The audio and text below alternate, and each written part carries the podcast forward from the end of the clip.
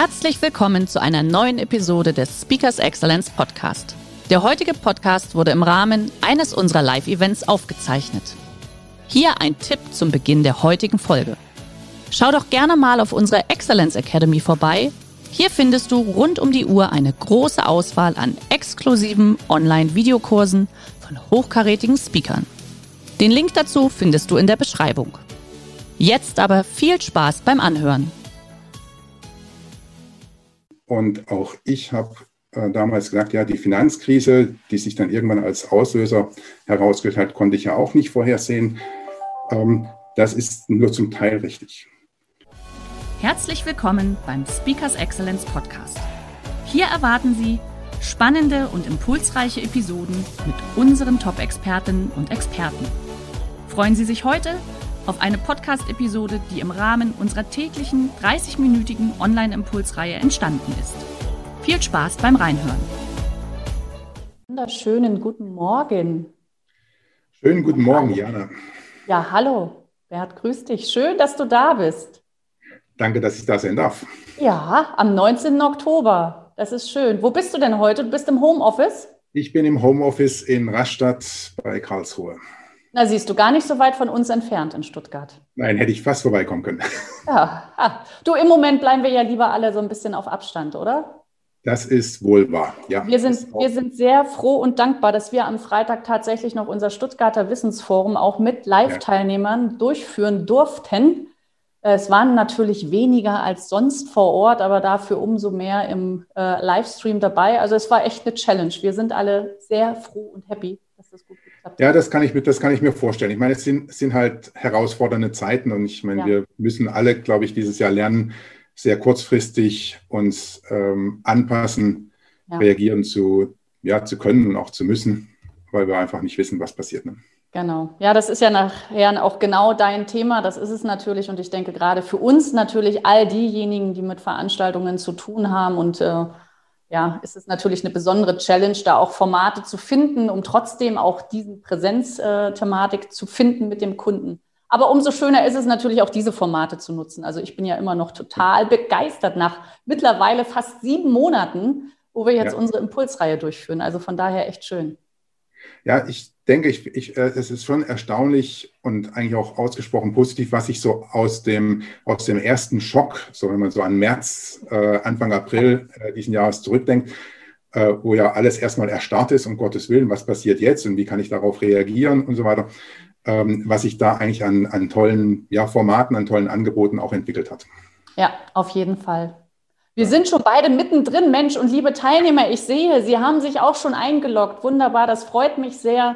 Herzlich willkommen heute am Montag, 19.10. zu unserer weiteren Reihe der Impuls, äh, vor, ja, der Impulse von Speakers Excellence. Freue mich natürlich auch, ähm, dass Sie heute wieder dazugeschaltet sind und freue mich besonders, wenn Sie uns vielleicht auch ein kleines Feedback geben, nachher aber erst, wenn wir mit dem Bert Overlack fertig sind ob denn der ein oder andere von Ihnen vielleicht auch am Freitag kurz dazugeschaltet war, äh, live in der Porsche Arena. Lieber Bert Overlack, es ist Punkt 11 Uhr und ich sage herzlich willkommen, nochmal ganz offiziell. Ja. Schön, dass du heute da bist und natürlich auch genau mit dem Thema, äh, du hast es eben schon so ganz leicht anklingen lassen, tatsächlich äh, zwischen, äh, ja, wie, wie, wie haben wir so schön gesagt, wir haben gesagt, zwischen Spitzenzeiten und Existenzängsten.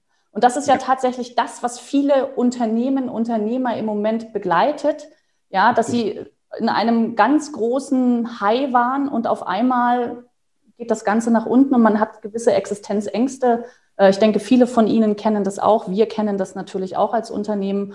Und lieber Bert, von daher freue ich mich sehr, dass du uns da heute einfach so ein bisschen aus deiner Perspektive Mut machst, uns begleitest. Für diejenigen, die sagen, Mensch, wer ist denn Bert Overlack? Ähm, der liebe Bert ist bei uns mit dabei, auch in dem Top 100 Excellent Unternehmerkatalog. Heißt natürlich, dass das, über das er heute spricht, er auch seit vielen, vielen Jahren natürlich in den Unternehmen umsetzt. Er war viele Jahre lang selbst Unternehmer, war mit seinem Team auf verschiedensten Standorten äh, unterwegs. Da wirst du vielleicht nachher noch ein bisschen was zu erzählen. Äh, aber heute und aktuell, du hast vorhin zu mir gesagt, du siehst dich eher so als Sparingspartner. Das heißt, bei dir ist im Moment eher eine Hochzeit. Also das heißt, du bist gerade sehr gefragt von vielen Unternehmen, weil du sie einfach begleitest. Ja, du hast jetzt einfach Kunden, die genau in diesen Ängsten drin sind, die du begleitest. Und ich bin sehr, sehr gespannt und freue mich auf deinen Impuls. Sage herzlich willkommen und der Bildschirm gehört dir. Liebe Teilnehmer, Sie stellen Ihre Fragen bitte wieder im Chat. Ja. Vielen Dank, Jana, und vielen Dank für die Gelegenheit, ähm, dass ich heute mal so meine Perspektive, auch meine Reflexion zum Thema äh, Krise, Umgang äh, mit Krisen teilen darf. Ganz kurz ein paar Worte zu mir. Ich habe das, was viele Unternehmerinnen und Unternehmer dieses Jahr, Selbstständige dieses Jahr erleben mussten, ähm, bereits im Jahr 2009 äh, erlebt, als uns quasi so über den Jahreswechsel 2008, 2009 die Märkte mal eben um 50 Prozent kollabiert sind. Ähm, eigentlich für uns damals vollkommen unerwartet und ich in ganz, ganz kurzer Zeit sehr schnell, vollkommen unvorbereitet äh, auf äh, diese neue Situation reagieren musste. Ich hatte damals, ich war damals geschäftsführende Gesellschaft einer Unternehmensgruppe in der Möbelzulieferindustrie mit rund 350 Mitarbeitern, 30 Millionen Euro Umsatz. Und wenn Ihnen dann mal eben hier 13, 14, 15 Millionen Euro äh, fehlen, dann können Sie sich ausmalen, äh, dass äh, da Tabula Rasa ist eigentlich ganz ähnlich wie die Situation heute. Wir hatten äh, die Jahre davor teilweise zweistellige Wachstumsraten, 2007 äh, das Best Year ever in der Unternehmensgeschichte und dann eben 2009 der Schock. Es folgte natürlich also die Sofortmaßnahmen, Kosten einfrieren, ähm, natürlich Mitarbeitergespräche, Kurzarbeit, auch leider Gottes Entlassungen, irgendwann auch äh, Thema Restrukturierung, Gespräche mit Banken. Alles sehr, sehr viel eigentlich über das äh, Tagesgeschäft äh, hinaus. Ähm, und das ist eigentlich das, und da komme ich später auch nochmal drauf zurück, was, was diese, diese Krisen extrem schwierig macht. Wir werden in der Regel mit sehr viel Neuem konfrontiert, auf das wir nicht vorbereitet sind, was wir in aller Regel, wenn wir es nicht schon mal erlebt haben, vorher nicht trainiert haben. Äh, und müssen dann irgendwie sehen, äh, dass wir äh, damit zurechtkommen. Zumindest ging es mir so 2009.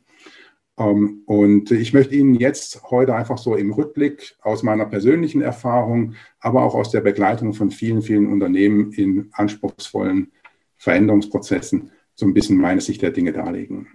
Und mein, mein erster Punkt, den ich hier mit Ihnen teilen möchte, ist, okay, wie kann ich denn durch eine solche Krise durch so eine turbulente Phase sicher äh, navigieren. Und da gibt es nur eins, das sind Zahlen, Zahlen, Zahlen beziehungsweise Fakten. Äh, ich bin immer wieder erstaunt, wie viele Unternehmen ein sehr gutes Controlling haben, auch selbst kleine, und wie viele selbst größere Unternehmen ein äh, relativ schlechtes Controlling haben. Aber mit dem Controlling ist es eigentlich so wie mit dem Piloten. Ich bin selber, ich habe eine Zeit lang in den USA gelebt, äh, und äh, habe dort selber auch Pilotenschein gemacht, bin geflogen. Und bei schönem Wetter und Windstelle äh, und Sonnenschein ist das alles kein Problem. Da brauchen Sie eigentlich keine Instrumente. Da können Sie schön auf Sicht fliegen. Und wenn Sie die Zeit ein bisschen im Blick haben, dann wissen Sie auch, äh, wann der Tank voraussichtlich leer ist äh, und alles schön. In dem Moment, wo es äh, turbulent wird, äh, wo starke, stärkere Winde kommen oder gar Wolken, vielleicht auch durch Wolken ähm, fliegen muss, dann also es turbulent wird und anspruchsvoll, äh, geht es eben auf Sicht nicht mehr. Dann brauche ich Instrumente, auf die ich mich verlassen kann. Ähm, Höhenmeter, natürlich Sprit, Gyrometer, was auch immer, äh, Kompass, um dann eben einmal zu wissen, wo ich bin, wie viele Reserven habe ich noch ähm, und habe ich, ähm, in welche Richtung muss ich denn fliegen, um überhaupt zu meinem Ziel anzukommen. Das heißt, also der erste Punkt ist, äh, sorgen Sie dafür, dass Sie, dass Sie die wichtigsten Leistungsindikatoren oder Key Performance Indicators, wie man ja heute sagt, äh, dass sie die regelmäßig erfassen. Und einer der wichtigsten ist, wenn es schon mal in der Krise ist und auch so sagen wir, Verluste sich ansammeln, die äh, vielleicht auch die Liquidität eng, äh, eng wird, ähm, wirklich auch einen sauberen Liquiditätsplan. Das ist erstmal das A und O. Sorgen Sie dafür, dass Sie die Instrumente haben, um Ihr Unternehmen in der Turbulenz äh, gut steuern zu können. Wenn Sie das haben, dann haben Sie auch die Grundlage für wir, Strategien und Maßnahmen, ähm, mit denen sie äh, dann durch die äh, Krise durchsteuern können. Und um das letztendlich machen zu können, brauchen sie motivierte Mitarbeiter. Das heißt, die Frage, wie kann ich denn Mitarbeiter in einer solchen Situation motivieren? Äh, und da ist für mich aus der eigenen Erfahrung erstmal der wichtigste Punkt ist Transparenz. Ich habe damals gleich im Februar 2009, als es klar war, dass wir hier ein ernstes Problem haben, weil unsere Wettbewerber letztendlich die gleiche Situation berichtet haben, da äh, die Mitarbeiter informiert und gesagt, wir haben die in die Situation, wir können sie noch nicht einschätzen, aber ihr werdet zeitnah und laufend informiert. Das habe ich gemacht. Ähm, durch diese Transparenz habe ich einmal dafür äh, gesorgt, dass die Mitarbeiter wussten, okay, der kümmert sich drum.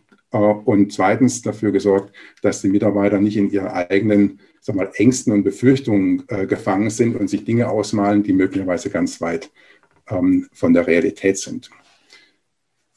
Mitarbeiterinnen wissen sehr gut, dass es in solchen turbulenten Zeiten, wie wir sie auch heute erleben, keine, Sicherheiten, äh, äh, keine Sicherheit geben kann. Erleben die ja im sonstigen Umfeld auch nicht. Was sie aber von uns als Führungskräften erwarten, äh, das ist Orientierung. Und Orientierung biete ich über Transparenz. Der zweite Punkt zum Thema Motivation ist Vorbild sein. Ich habe damals, als klar war, dass wir also sowohl entlassen müssen, wie auch zum Teil in Kurzarbeit gehen müssen, äh, zu meinem Mitgeschäftsführer gesagt, wir können mit, äh, Mitarbeiter nicht in Kurzarbeit schicken und die dann 20, 25, 30 Prozent weniger netto haben, ohne dass wir mit gutem Beispiel vorangegangen sind und haben das auch getan. Das Erste, bevor ich überhaupt äh, über Kurzarbeit und Entlassung gesprochen habe, war, dass wir unsere Gehälter runtergesetzt haben.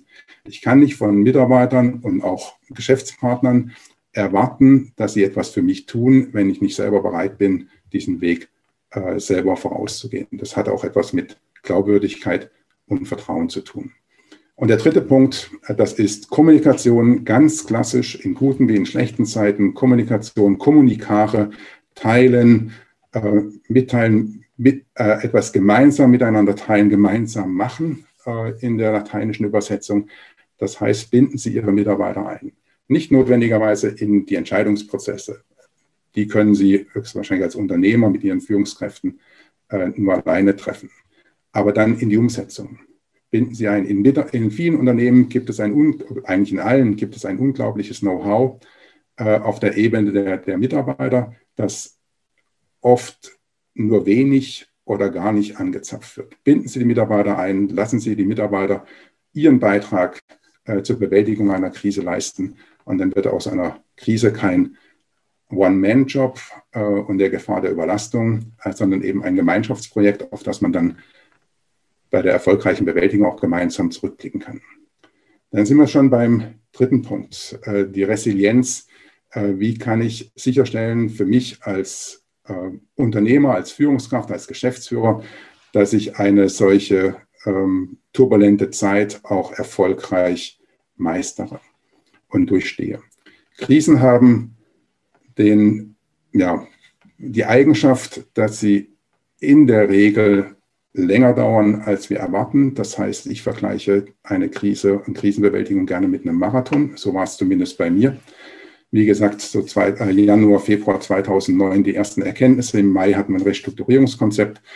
Und im Juni 2010, also gute 12, 13 Monate später, waren wir so weit, dass wir ein Break-Even vermelden hatten. Aber Break-Even heißt ja auch nur, okay, unser äh, Konzept, so wie wir uns das vorgestellt haben, äh, funktioniert. Äh, damit waren wir aber noch nicht im grünen Bereich, sondern das stand uns ja danach erst bevor. Also eine Krise zu bewältigen hat etwas mit Ausdauer zu tun, hat etwas damit zu tun, dass die, die Verantwortlichen auch sagen wir, sorgfältig und achtsam mit ihren Ressourcen umgehen wie man es eben auch beim Marathon tut, frühzeitig darauf achten, gleich von Anfang an trinken zum Beispiel und nicht erst, äh, wenn man Durst hat.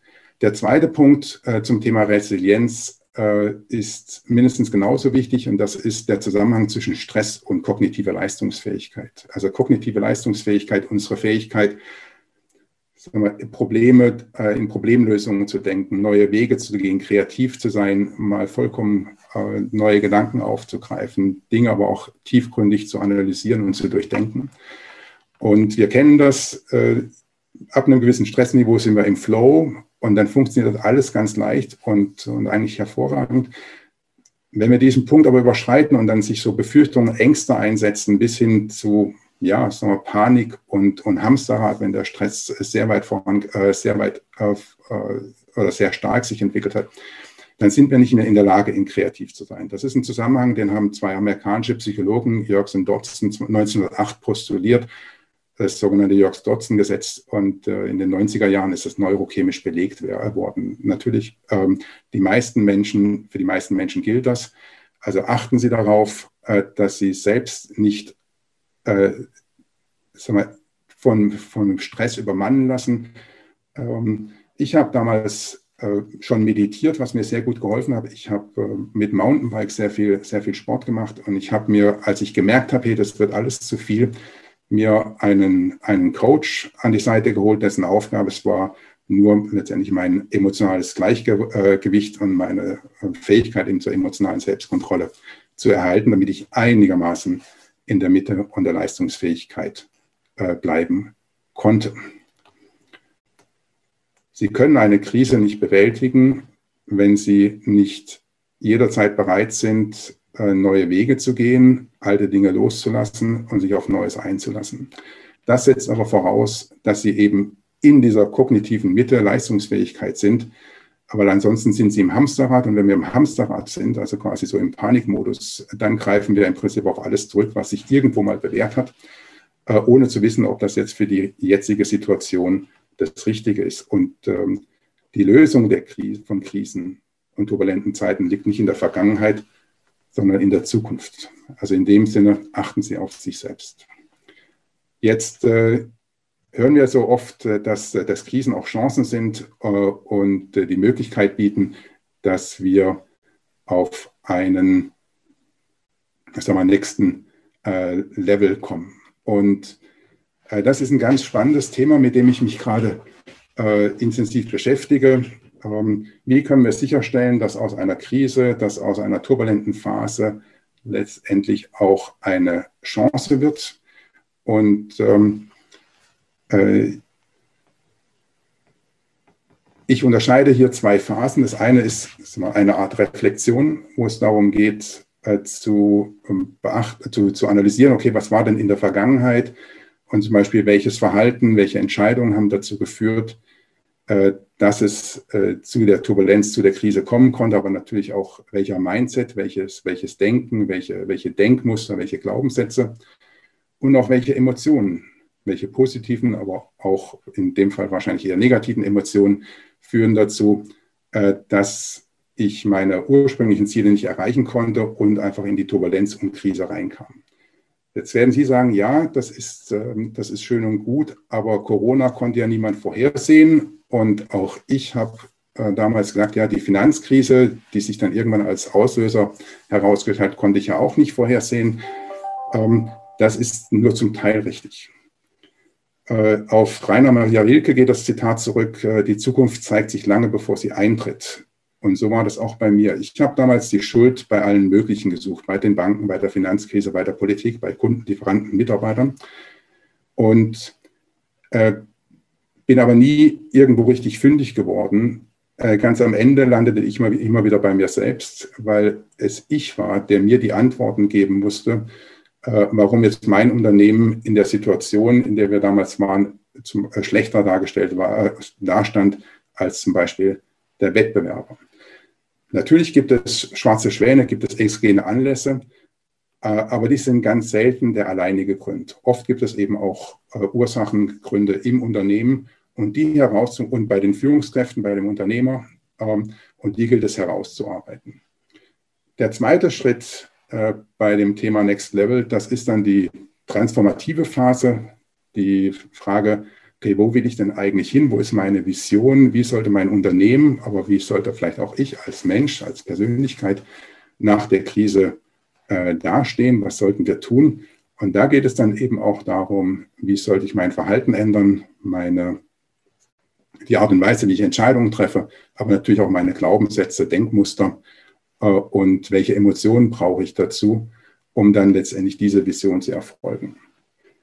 Dieses Thema Next Level ist höchstwahrscheinlich in der akuten Phase einer, einer Krise äh, nicht das primäre Thema, weil es darum geht, erstmal das Überleben sichern. Wenn Sie in einem äh, Flugzeug eben Sauerstoffabfall haben, dann geht es erstmal darum, äh, die Sauerstoffversorgung äh, über die Masken sicherzustellen und erst dann darüber nachzudenken, okay, was, ähm, was sind die nächsten Schritte?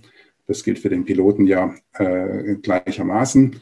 Ähm, wenn aber so mal die Erstversorgung sichergestellt ist, wenn über geeignete Maßnahmen die, äh, die Liquidität äh, und das, also der, der, Geschäftsbetrieb sichergestellt, dann kommt es eben auch zu diesem äh, Next-Level-Thema, eben der Rückblick, Reflexion und was müssen wir eigentlich ändern, damit wir über uns selbst hinauswachsen äh, können. Für mich war das ein persönlich langjähriger Prozess, aber wenn ich heute zurückblicke auf äh, sag mal, mich, meine Qualifikation, meine Kompetenzen, meine Persönlichkeit damals, äh, dann äh, bin ich sehr dankbar, dass ich hier einen anderen Level erreichen durfte. Die, ja, erreichen durfte. Ganz kurz. Wenn ich so meine Inhalte jetzt nochmal und meine Reflexion zusammenfassen darf, dann gibt es so sieben Sofortmaßnahmen, die ich Ihnen empfehlen kann, wenn Sie akut von einer Krise, von einer turbulenten Zeit betroffen sind oder wenn Sie sich vorbereiten möchten, weil Sie vielleicht noch nicht mit drin sind. Der erste Punkt, und das ist nicht überraschend, kenne deine Zahlen. Zahlen sind Orientierung und nur auf Basis von zuverlässigen, verlässlichen Zahlen lassen sich gute Entscheidungen treffen.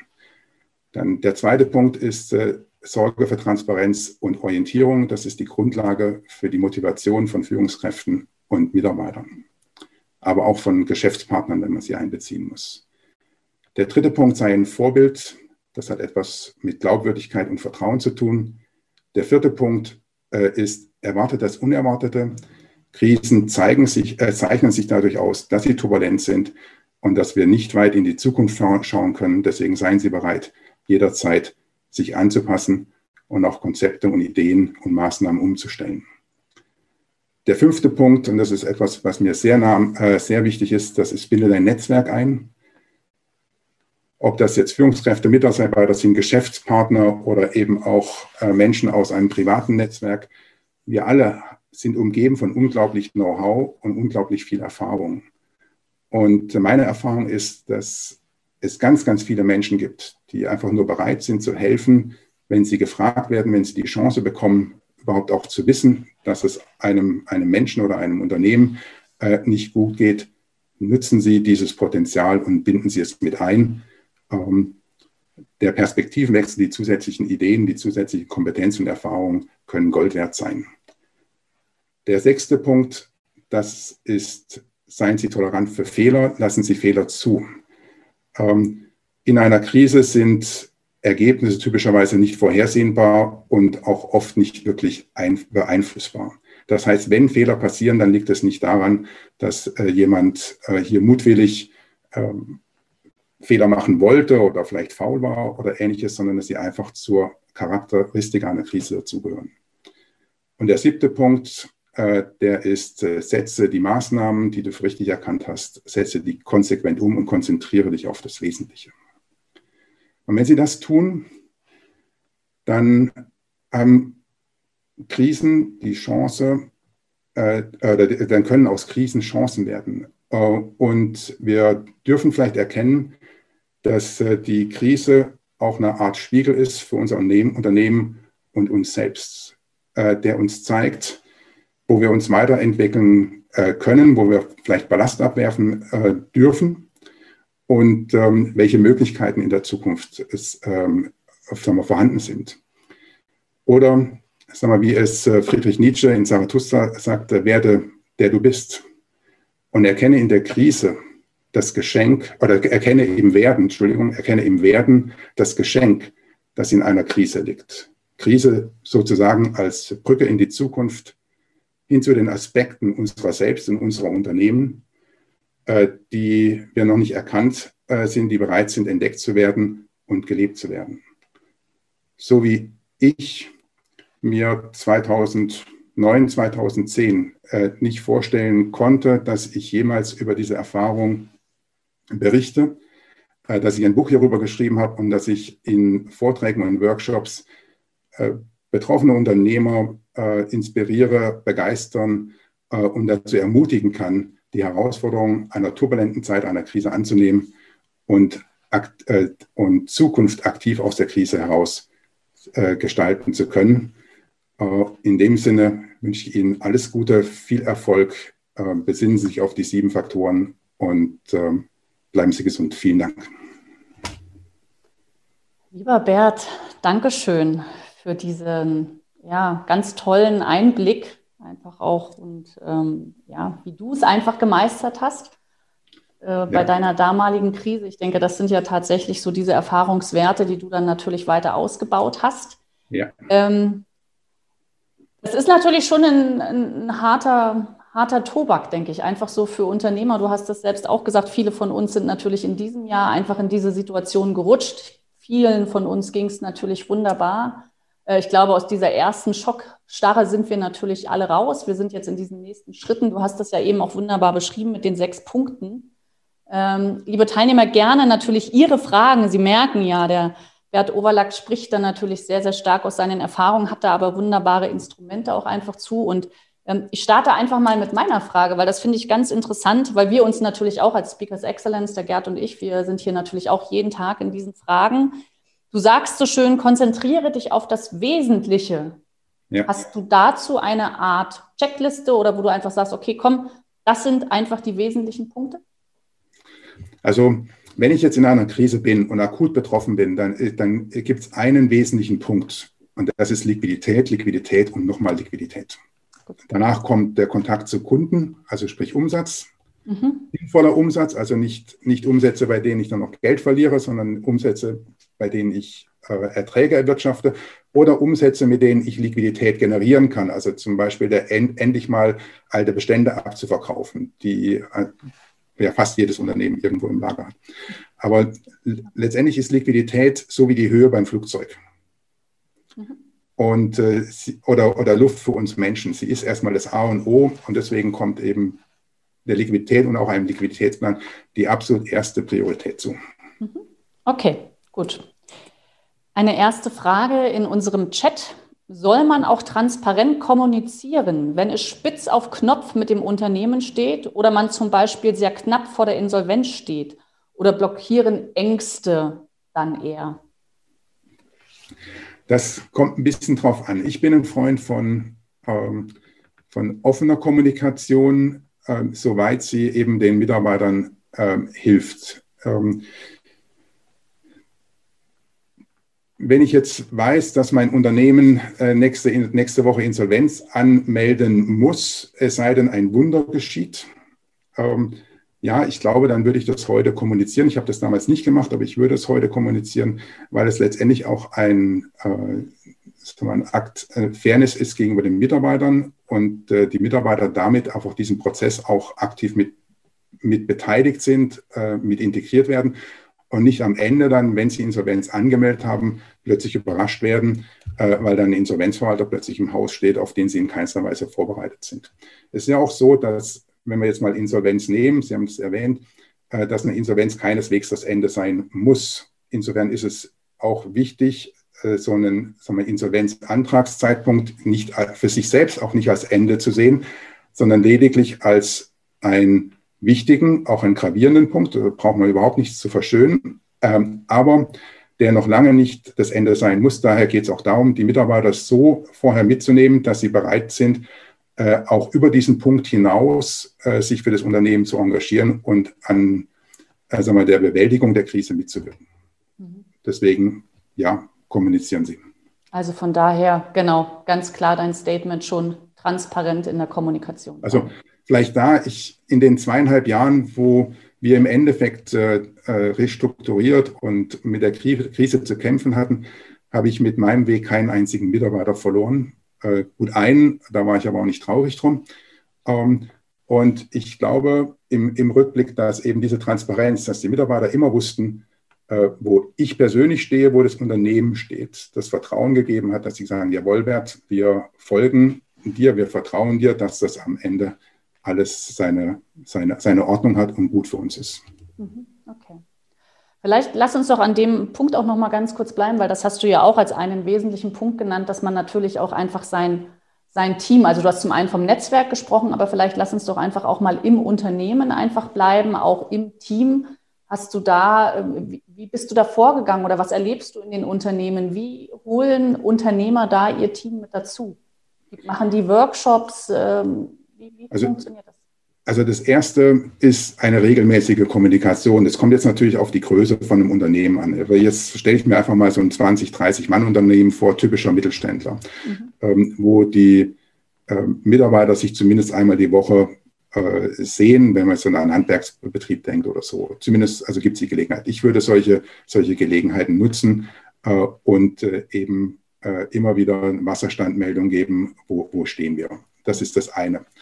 Wenn es dann in die Umsetzungsthematik geht, also es ist klar, wir müssen die und die Maßnahmen ergreifen, um eben Liquidität zu sichern oder äh, äh, zu schaffen, äh, dann würde ich die Mitarbeiter in Workshops mit einbeziehen, ähm, mit den jeweiligen Teamleitern, gegebenenfalls Führungskräften und sehen, okay, wir müssen das und das tun. Das ergibt sich eben aus der objektiven Tatsache der Zahlen. Jetzt lass uns gemeinsam darüber nachdenken, äh, wie wir das machen können. Natürlich wird es da Mitarbeiter geben, die verängstigt sind. Es wird auch Mitarbeiter geben, die blockieren. Ich habe aber noch nie erlebt, dass es nicht Mitarbeiter gibt, die bereit sind, sich wirklich mit guten Ideen zu engagieren. Mhm. Und zu denjenigen, die dann eben auch Angst bekommen, das ist dann wieder eine Aufgabe äh, von Führungskräften und vor allem auch des Unternehmers oder der Unternehmerin, sich diesen Emotionen auch zu stellen. Das sind, ist eine Angst vor der Zukunft, die sehr oft äh, einfach aus der Unsicherheit heraus äh, kommt und der man mit Zuwendung und auch Verständnis ähm, begegnen kann und die man mildern kann. Genauso wie ich es noch nie erlebt habe, dass es ein Nachteil ist, wenn eine Unternehmerin, Unternehmer auch mal selber sagt, hey, mir geht es gerade nicht gut, ich habe gerade Angst. Mhm. Ich weiß, wir sind irgendwo auf dem Weg und wir arbeiten daran, aber jetzt in dieser Situation fühle ich mich unsicher und ich habe Angst. Das schafft Augenhöhe, äh, das schafft Menschlichkeit und ähm, wir haben ja auch das Thema Verletzlichkeit beziehungsweise ähm, ja, Menschlichkeit. Okay, gut. Lieber Bert, das ist natürlich ein Thema. Ich denke, das ist für jeden natürlich auch an einer ganz unterschiedlichen Stufe. Äh, was ich für mich persönlich auch sehr interessant fand, war natürlich die Thematik, wo du gesagt hast, Mensch, äh, jeder Unternehmer, jeder Unternehmerin muss natürlich auch vor allem nach sich schauen, ja, dass man selbst auch in dieser Kraft bleibt und ist, äh, weil das, denke ich, kann ich nur nur unterstreichen ähm, mit, mit Blick auf die Uhr. Es ist 11.29 Uhr. Liebe Teilnehmer, der Bert Overlack hat noch ein bisschen was vorbereitet. Lieber Bert, du gibst uns noch so eine Art One-Pager mit auf dem ja. Weg, oder? Ja. Genau, das ist, was kann ich mir darunter vorstellen? Ist es so eine Art Checkliste? Also es wird eine Art Checkliste ähm, mit den wichtigsten Punkten von, äh, äh von heute Morgen. Die ist, äh, die ist erstellt. Ich muss dann nur noch mal drüber schauen. Dann kriegt ihr die äh, jetzt am frühen Nachmittag und wo es jetzt um die wesentlichen Punkte von, von, von, diesen, von den letzten 20, 30 Minuten ging, damit äh, hier die Zuhörer äh, und Gäste etwas haben, wo sie sich eben selber dran orientieren können und ansonsten jederzeit natürlich gerne bei mir melden. Ich wollte gerade sagen, ansonsten natürlich, weil das ist ja das, was du auch tust, dass du hier natürlich auch wirklich mit den Leuten direkt in die Kommunikation gehst. Ja. Hier im Chat ein vielen Dank aus den Reihen. Das kann ich nur zurückgeben, lieber Bert. Ganz, ganz lieben Dank für ja, für deinen mutmachenden, gleichzeitig auch so ein bisschen nachdenklichen Input wieder. Das sind einfach diese Zeiten, in denen wir sind. Und ich denke, da gehören die Ängste dazu, aber trotzdem immer vorausschauend sein. Ähm, ja, also von daher ganz, ganz lieben Dank. Jetzt sage ich einfach Ihnen allen eine vor allem gesunde Woche im Oktober. Ja, immer an den Abstand halten. Bleiben Sie gesund, lieber Bert. Ich danke dir. Ich freue mich auf unsere nächste direkte Begegnung einfach auch wieder. Und in dem Sinne, bis morgen. Ich mich auch. Vielen Dank, Jana. Und an alle, bleiben Sie gesund. Schön, dass Sie in diese Podcast-Episode reingehört haben. Weitere Informationen zu unseren Expertinnen und Experten finden Sie in den Show Notes. Wenn Ihnen unsere Podcast-Reihe gefällt oder Sie haben Wünsche und Anregungen, freuen wir uns auf Ihren Kommentar.